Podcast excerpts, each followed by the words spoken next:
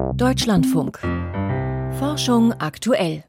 Wer heute Morgen in Köln unterwegs war, der konnte sehen, wie sich die ersten Gestalten auf den Weg gemacht haben, und alle trafen sie sich dann wohl, um dicht gedrängt Karneval zu feiern.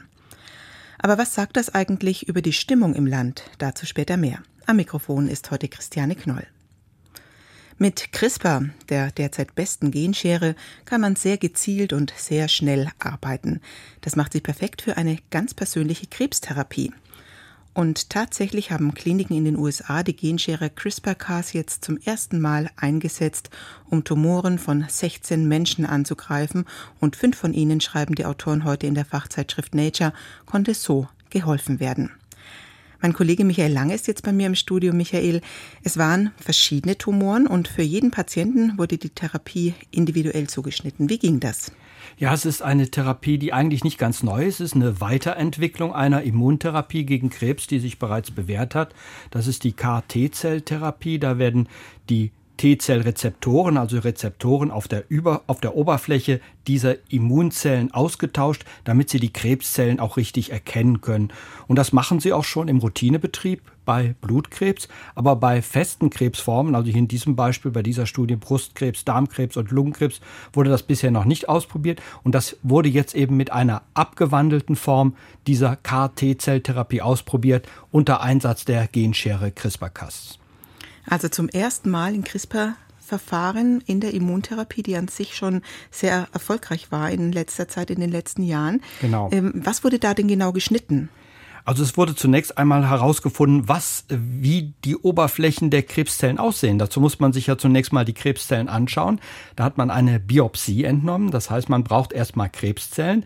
Dann entziffert man das Erbgut dieser Krebszellen vollständig und vergleicht es mit dem Erbgut von Blutzellen. Und dann sieht man, was ist die Besonderheit dieser einzelnen Krebszelle und hofft so Angriffspunkte für die T-Zellen auf dem Tumor zu finden. Und dann kann man mit der Genschere diesen Rezeptor auf der Oberfläche der T-Zellen maßschneidern, sodass er genau so aussieht, dass er auf diese Oberflächen der Krebszellen passt. Also es ist schon so eine sehr ausgefuchste Therapie und es ist in gewissermaßen eine Zieleinrichtung, mit der man die Krebszellen ganz genau erkennen kann, mithilfe der Genschere.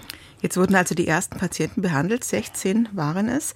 Das ist noch nicht so eine große Zahl.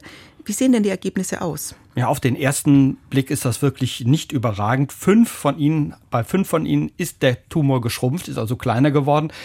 Über die anderen wird gar nichts gesagt, aber ich nehme mal an, er ist nicht kleiner geworden oder sogar gewachsen. Das ist also noch kein großer Erfolg. Aber darum geht's auch noch nicht in dieser Phase einer Therapie. Es ist ja die Phase 1, da werden die Nebenwirkungen genauer untersucht. Die sind nur bei zwei Patienten aufgetreten. Einmal gab's Schüttelfrost und Fieber und einmal eine vorübergehende Verwirrtheit, die auch schnell wieder weg war. Also es war wirklich keine schlimmen Nebenwirkungen, wenn man das zum Beispiel mit einer Chemotherapie vergleicht. Allerdings war die Dosis auch noch sehr gering. Das heißt, die Zahl der T-Zellen, mit der diese Patienten behandelt wurden, war gering und in einer Phase 2 Studie wird jetzt untersucht, ob man diese Dosis steigern kann und inwieweit man sie steigern kann. Was ist die optimale Dosis, um auch wirklich Erfolge mit dieser Therapie zu erzielen? Ist es schon der richtige Moment, um darüber zu reden, ob das jetzt äh, wirklich eine vielversprechende Therapie werden kann? Man kann zumindest sagen, man kann diese Therapie, die ja bereits existiert, die KT-Zelltherapie, damit verbessern, weil man ein besseres Werkzeug hat. Die Genschere kann genauer schneiden. Sie richtet sich wirklich nach dem Erbgut, das man ermittelt hat. Und insofern kann man sagen, man kann gespannt sein, wie es mit einem besseren Werkzeug funktioniert. Und die Hoffnung ist natürlich groß, dass es besser und genauer sein wird. Also auf den einzelnen Patienten abgestimmt. Aber man kann jetzt auch schon sagen, egal wie gut diese Therapie wird, es wird eine sehr aufwendige Therapie. Man muss ja erst die Krebszellen untersuchen und so weiter. Und es wird eine sehr teure Therapie. Also wahrscheinlich doch nichts für die breite Anwendung. Das wird man sehen. Vielen Dank. CRISPR lenkt Immunzellen gegen Tumoren. Michael Lange hat uns die Ergebnisse eingeordnet. Ein Fünftausender, der höchste Berg Afrikas und ein ziemlich verletzliches System. Vor zwei Jahren wütete am Kilimanjaro schon einmal ein großes Feuer und jetzt wieder in derselben hochgelegenen Gegend auf 4000 Metern, was ungewöhnlich ist. Das Feuer ist inzwischen gelöscht, aber das kann die Tropenökologin Dr. Alice Klaasen nicht wirklich beruhigen. Sie forscht selbst zu Bestäubern und war oft am Kilimanjaro unterwegs. Es gibt auch Habitate, die ganz geprägt sind von solchen Feuerereignissen, wie zum Beispiel die Savannenlandschaften am Fuße des Kilimanjaros. Aber eben in dieser Höhenstufe am Kilimanjaro ist es eher ungewöhnlich, dass es so häufig und oft zu solchen großen Bränden kommt, weil eigentlich haben wir da einen intakten Heidewald. Also ich sage immer Erika-Wald, weil Erika das lateinische Wort für Heide ist. Und das ist eigentlich so ein ganz zauberhafter Lebensraum. Also das war auch der Lebensraum, der mich eigentlich am meisten in meiner Promotion immer beglückt hat. Wenn man da durchgeht, dann, dann ist der so ganz äh, bewachsen mit Moosen und mit Flechten, die von den Bäumen hängen. Und, und es ist eben auch ganz feucht eigentlich, weil nämlich diese Pflanzen, die auf den anderen Pflanzen draufwachsen, also diese Epiphyten, die sogenannten, die machen ein sowas wie Wolkenmelken. Also im Englischen sagt man Cloud Stripping, das heißt, an denen kondensieren sich die Wolken und dann wird dieses Wasser, was da eingefangen wird, dem Grundwasser zurückgeführt. Deswegen ist das eigentlich ein sehr feuchtes System, was eben auch und, und auch eine sehr wichtige Funktion von diesen Nebelwäldern da oben. Aber jetzt eben mit dem Klimawandel werden diese Wälder immer trockener und deswegen kommt es eben dort auch immer häufiger zu Bränden und in großem Ausmaß. Das heißt, die Brände sind eigentlich erst ähm, ja, ein Zeichen, Hinweis darauf, was sich verändert. Aber die Leidtragenden werden die Tiere und Pflanzen sein. Was sehen Sie denn? Verändert sich da auch schon was? Oder ist es so, dass die Feuer dem Ökosystem da jetzt so zusetzen? Äh, zum einen ist es natürlich so, dass Systeme können sich immer wieder regenerieren. Also es dauert oft nach einem Brand nur wenige Wochen, bis sich wieder eine Vegetationsstruktur bildet, die dann oft sind das erst kleine, krautige und wenig anspruchsvolle Arten und dann werden die zunehmend mit anderen langlebigen Arten ersetzt. Man spricht also von einer ökologischen Sukzession, ja. Und trotzdem ist es natürlich so, dass gerade in diesen tropischen Bergen ähm, die sind besonders vulnerabel, weil wir da eine sehr große Artenvielfalt haben. Also das ist ganz besonders für diese, für diese tropischen Berge. Warum ist das so, dass wir so eine große Artenvielfalt haben? Wenn man so einen Berg von unten nach oben hochgeht, dann ist es ja so, dass es immer kühler wird. Und zwar ziemlich genau 5,5 Grad pro 1000 Höhenmeter. Und viele Arten haben ganz unterschiedliche Ansprüche an ihre Umgebung. Deswegen kommt es entlang von solchen natürlichen Temperaturgefällen, nämlich den Berghängen, zu einer sehr großen Artenvielfalt, weil einfach sehr viele Arten auf sehr engem Raum nebeneinander existieren können. Also es gibt einen sehr großen Wechsel von Arten und insgesamt hat man eine sehr große Artenvielfalt. Was dann noch besonders ist an solchen tropischen Bergen und eben auch für die Tiere und Pflanzen, die da leben, ist, dass man einen sehr hohen Anteil an endemischen Arten hat. Das sind Arten, die nur an einem ganz kleinen Standort vorkommen. Also zum Beispiel nur an einem einzelnen Berghang ist das zum Teil so, dass sie ein ganz kleines Verbreitungsgebiet haben, weil eben diese tropischen Berge so isoliert sind. Ne? Also wenn man da als Tier quasi auf dem Berggipfel sitzt, dann ist der Weg zur nächsten Population möglicherweise ein sehr weiter Weg, weil der nächste Berg, wo eben wieder kühle Klimate herrschen, weit entfernt sein kann. Und deswegen hat man diese Tiere mit sehr kleinen ähm, Verbreitungsgebieten, die eben sehr vulnerabel auf solche Störungsereignisse reagieren können. Das ist so ein bisschen die Besonderheit, ähm, wenn jetzt so ein Feuer auf so ein vulnerables System trifft. Wie groß sind denn Ihre Sorgen, die Sie sich da jetzt machen um den Kilimanjaro? Die sind schon ziemlich groß. Also es, das hat ja verschiedene Aspekte. Ich, ich sorge mich zum einen auch um die Menschen dort, weil ähm, natürlich ist es so, dass der Kilimanjaro ist eine Hauptattraktion für Touristen. Ne? Und der Klimawandel führt dazu, dass zum einen schon mal der Gletscher wegschmelzt, weswegen viele Touristen überhaupt erst kommen. Also die wollen einmal den, den Gletscher äh, in Afrika sehen und äh, fühlen und der schwindet und deswegen ist sowieso schon sind die Touristen sowieso schon quasi gefährdet, ob die noch kommen.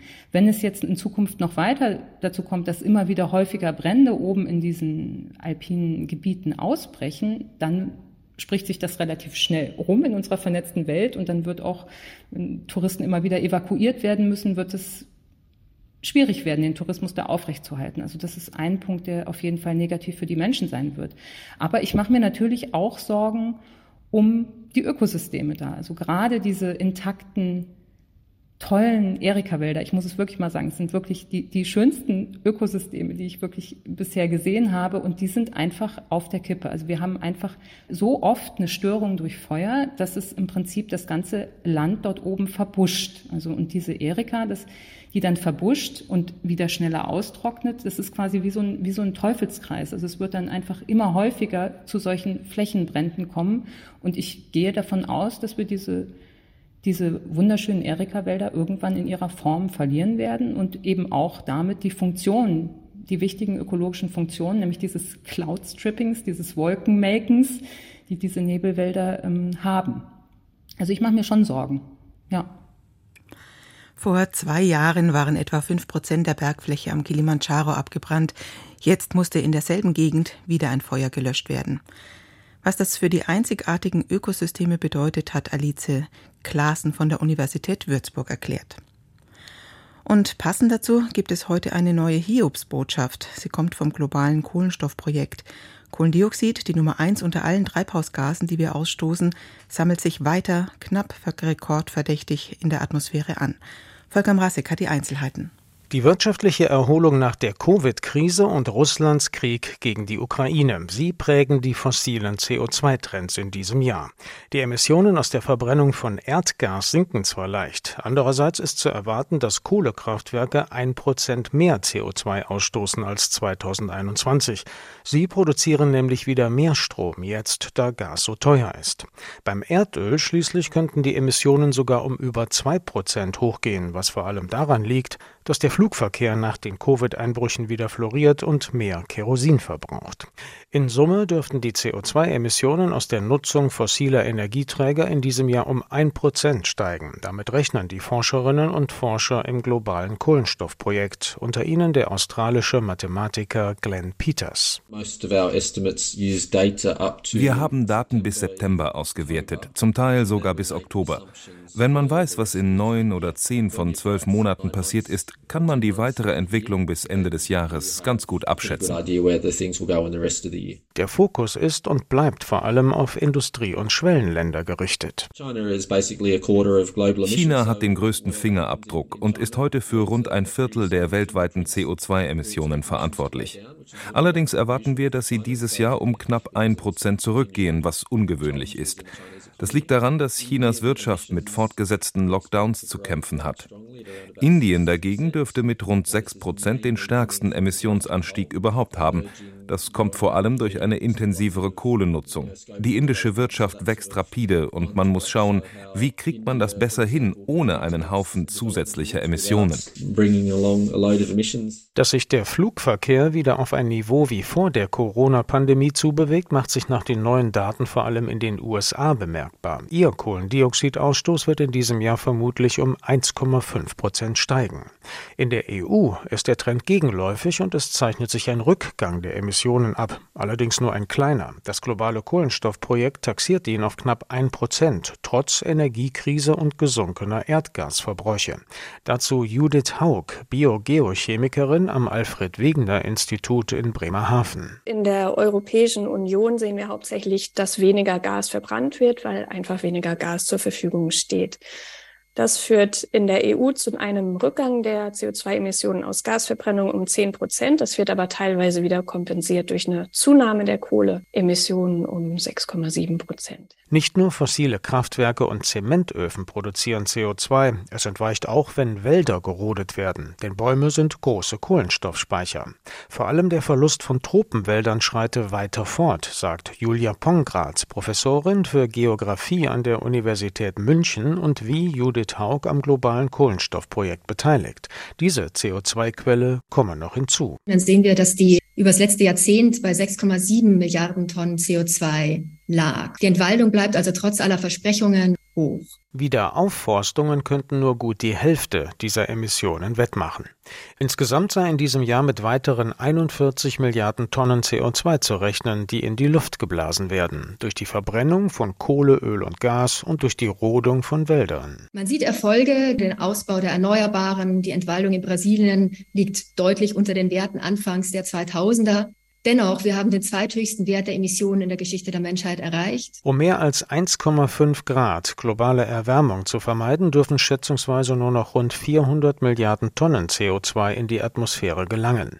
Bleiben unsere Emissionen weiter so hoch, dauere es nicht einmal zehn Jahre und dieses Budget sei ausgeschöpft, warnt Glenn Peters. Eine Wende zum Besseren sieht er dennoch nicht. Der Erdölverbrauch ist immer noch niedriger als vor Covid. Wir erwarten, dass er weiter steigt, angetrieben durch den wieder zunehmenden Flugverkehr. Der CO2-Ausstoß wird also im kommenden Jahr weiter hochgehen, sollte die Kohle, Gas und sonstige Ölnutzung nicht gleichzeitig abnehmen. Ich sehe aber keine wirklichen Anzeichen dafür, dass so etwas schnell geschieht. Soweit der Beitrag von Volker Mrasek. Heute ist der 11.11. .11. Für manche ist das St. Martin, für andere Karneval. Die Bilder sind spätestens seit 11.11 Uhr .11 zu sehen. Karnevalsauftakt im ersten Pandemieherbst, quasi ohne Maßnahmen. Doch stehen sie für alle, feiern alle wieder ausgelassen. Meine Kollegin Katrin Kühn kennt sich da aus. Katrin, was sehen wir da? Sind wir mit unserem kollektiven Verhalten zurück im Jahr 2019, als Corona für die meisten von uns noch ein Sternbild oder was anderes war? Nein, das sind wir noch längst nicht, längst nicht. Äh, es gibt Zahlen, die zeigen, viele halten sich da nach wie vor noch mit Kontakten und Veranstaltungen zurück. Das Kontaktniveau, also wie viele Menschen treffen wir, das liegt immer noch deutlich unter dem Niveau von vor Corona und offenbar auch noch sogar unter dem Niveau von vergangenem Herbst. Und das, obwohl jetzt ja alles wieder erlaubt ist, es eben diese Einschränkungen nicht mehr gibt. Also diese Karnevalsbilder von heute, die zeigen zwar, dass viele das nutzen, um wieder zu feiern, aber insgesamt ist das alles noch deutlich weniger. Woher kommen denn diese Zahlen? Erstmal gibt es den Kontaktindex. Das ist ein Wert, der gibt das durchschnittliche Kontaktverhalten an, also nicht Mobilität, wie weit weg bewege ich mich, sondern wirklich, wie vielen Leuten komme ich nahe. Dahinter stehen Mobilfunkdaten, die anonym ausgewertet werden und die werden auch gewichtet mit Blick auf besonders kritische Situationen, also quasi solche Superspreader-Events, äh, wo Menschen mit besonders vielen anderen Menschen zusammenkommen, in Kontakt sind. Diese Zahlen, das fließt dann da stärker ein, als wenn ich jetzt nur ein, zwei, drei andere Leute treffen. Und und jetzt, wie sieht's aus konkret? Dieser Kontaktindex, der lag jetzt Anfang der Woche bei 62 und zum Vergleich vor einem Jahr, da lag er bei etwa 100 und vor der Pandemie, da war es zu dieser Zeit im November fast 400, also sechsmal so viel wie jetzt. Aber wie passt das denn jetzt zu den Bildern von Karneval? Also es, und es ist ja nicht nur Karneval. Es gab das Oktoberfest, es gibt Großveranstaltungen in Stadien. Ja, also das passt insofern, dass dieser Wert ein Schnittwert ist. Der gilt nicht für alle, ist ein Mittelwert und der hat zwar auch seine Einschränkungen, aber er zeigt eben schon, es gibt Leute, die haben schon wieder sehr viele Kontakte dann nach oben und andere eben nicht, eben deutlich, deutlich weniger. Und genau das zeigen auch ganz aktuelle Zahlen aus der Erfurter Kosmos-Studie. Das ist eine repräsentative Online-Befragung, die seit Beginn der Pandemie läuft. Mehr als 40 Prozent haben da jetzt gesagt, dass sie seltener ins Kino gehen nach wie vor oder auf Konzerte oder auch etwa jeder dritte Dritte gab an, dass er nach wie vor auch noch auf größere private Feiern verzichtet. Und als Gründe haben da die Menschen vor allem zwei Punkte genannt, weil sie sich schützen wollen vor einer Ansteckung, aber auch, dass eben so mancher Kontakt mit Freunden nicht mehr so ist wie vor der Pandemie und manchmal auch, dass es am Geld liegt. Ist das immer noch die Folge der Pandemie? Ist das immer noch Pandemieverhalten oder kann man jetzt schon sagen, dass sich bestimmte Verhaltensweisen ähm, verändert haben, grundsätzlich verändert haben? Also zumindest sieht das so aus, dass das jetzt nicht nur die Pandemie ist. Jeder Zweite hat jetzt in dieser aktuellen Cosmo-Welle angegeben, dass er davon ausgeht oder sie, dass das mit den Kontakten nicht mehr so wird wie vor der Pandemie, sondern weniger sein wird. Also, das sieht schon so aus, als ob sich da generell was ändert. Was genau, das geben diese Zahlen da jetzt nicht her. Also ob das eben zum Beispiel an einem Auseinanderleben liegt, an zerbrochenen Freundschaften oder ob vielleicht die eine der andere auch ganz bewusst was ändert, was einen eh gestört hat. Also das müssten jetzt weitere Studien dann klären, in der Sozialpsychologie zum Beispiel. Danke, Katrin Kühn war das zum, mit einem Hintergrund zum Karnevalsauftakt. Und hier geht es weiter mit Lukas Kohlenbach und den Meldungen. Regenschauer fallen immer heftiger aus. Besonders bei kurzen Regenfällen von wenigen Minuten ist die Intensität in den letzten Jahren gestiegen, schreiben australische Wissenschaftler im Fachjournal Science. Sie machen den Klimawandel dafür verantwortlich. Für ihre Studie haben sie Wetterdaten rund um Sydney über einen Zeitraum von 20 Jahren ausgewertet. Weitere Simulationen zeigten, dass die Studienergebnisse auch auf andere Regionen der Welt übertragbar seien, schreiben die Forschenden. Gerade kurze, heftige Regenfälle könnten zu plötzlichen Überschwemmungen und Erdrutschen führen, warnen die Wissenschaftler. Meteorologen können im Wetterbericht heute nur schwer vorhersagen, wo genau und wann diese kurzen Regenfälle auftreten. Die Fließgeschwindigkeit des Wassers an ihrem Geburtsort verändert das Aussehen von Fischbabys. Anemonenfische leben in Korallenriffen. An verschiedenen Stellen der Riffe kann die Fließgeschwindigkeit des Wassers ganz unterschiedlich sein. Experimente eines internationalen Forschungsteams zeigen, die Fließgeschwindigkeit am Wohnort der Eltern hat Einfluss auf ihre Nachkommen. Fischbabys in schnelleren Gewässern kommen mit dünneren Flossen zur Welt. Nach der Kindheit suchen sich Anemonenfische ein eigenes Zuhause. Doch selbst dann noch hat die Fließgeschwindigkeit an ihrem Geburtsort weiter Einfluss. Die Fische aus schnelleren Gewässern sterben früher als Verwandte, die in ruhigeren Gewässern aufgewachsen sind. Die Studie ist im Journal Functional Ecology erschienen. Die Vereinten Nationen möchten bald die Methanemissionen weltweit überwachen. Das Umweltprogramm der UNO hat Details zu ihrem neuen System vorgestellt. Es kombiniert die Daten der US-amerikanischen Weltraumagentur mit den Daten von europäischen Behörden. In Zukunft sollen auch noch private Satellitendaten einfließen. Das System kann so zuverlässig neu auftretende Methanlecks erkennen. Methan ist ein deutlich stärkeres Treibhausgas als Kohlenstoffdioxid. Die Tierhaltung, die Förderung von Kohle oder Gas und Abfalldeponien setzen größere Mengen frei. Die UNO möchte die Verursacher von Methanemissionen direkt benachrichtigen. Erst nach ein bis zwei Monaten sollen die Daten der Öffentlichkeit zur Verfügung stehen. Das soll den Verursachern die Möglichkeit geben, vorher ihre Emissionen zu senken. Verpflichtet sind sie dazu jedoch nicht. Affen mit mehr Freunden haben ein gesünderes Darmmikrobiom. Ein internationales Forschungsteam hat eine Gruppe Rhesusaffen auf einer Karibikinsel untersucht. Sie erkannten, Tiere, die mehr Freundschaften pflegten, hatten gute Bakterien im Darm, also Bakterien, von denen bekannt ist, dass sie die Gesundheit fördern und sogar das Immunsystem stärken. Affen mit wenigen Freunden hatten hingegen mehr Bakterien, die Krankheiten auslösen können. Ob die Freundschaften nun das Darmmikrobiom direkt verändern, ist unklar. Doch andere Studien haben gezeigt, dass das Verhalten einen Einfluss auf das Darmmikrobiom haben kann und umgekehrt. Die neuen Beobachtungen könnten somit auf einen weiteren Aspekt des Zusammenspiels zwischen dem Verhalten und dem Darmmikrobiom hinweisen, schreiben die Studienautoren in der Fachzeitschrift Frontiers in Microbiology. Die Mondrakete der NASA hat den Tropensturm Nicole nahezu unbeschadet überstanden. Erste Inspektionen der Rakete hätten nur kleinere Beschädigungen gezeigt, teilte die US-amerikanische Raumfahrtbehörde mit. Gestern war der heftige Sturm mit Windspitzen von bis zu 110 Kilometern pro Stunde auf Floridas Küste gestoßen. Hier liegt auch der Weltraumbahnhof der NASA. Die Rakete stand bereits im Freien auf der Startrampe. Dort Trotz des starken Sturms und der heftigen Regenfälle verzichtete die Raumfahrtbehörde darauf, die Rakete zurück in ihren Hangar zu fahren. Im Rahmen des Artemis-Programms möchte die NASA wieder Menschen zum Mond bringen. In einer ersten unbemannten Mission testet sie die Technik. Schon im Sommer sollte dafür die Trägerrakete mit der Raumkapsel Orion an Bord abheben.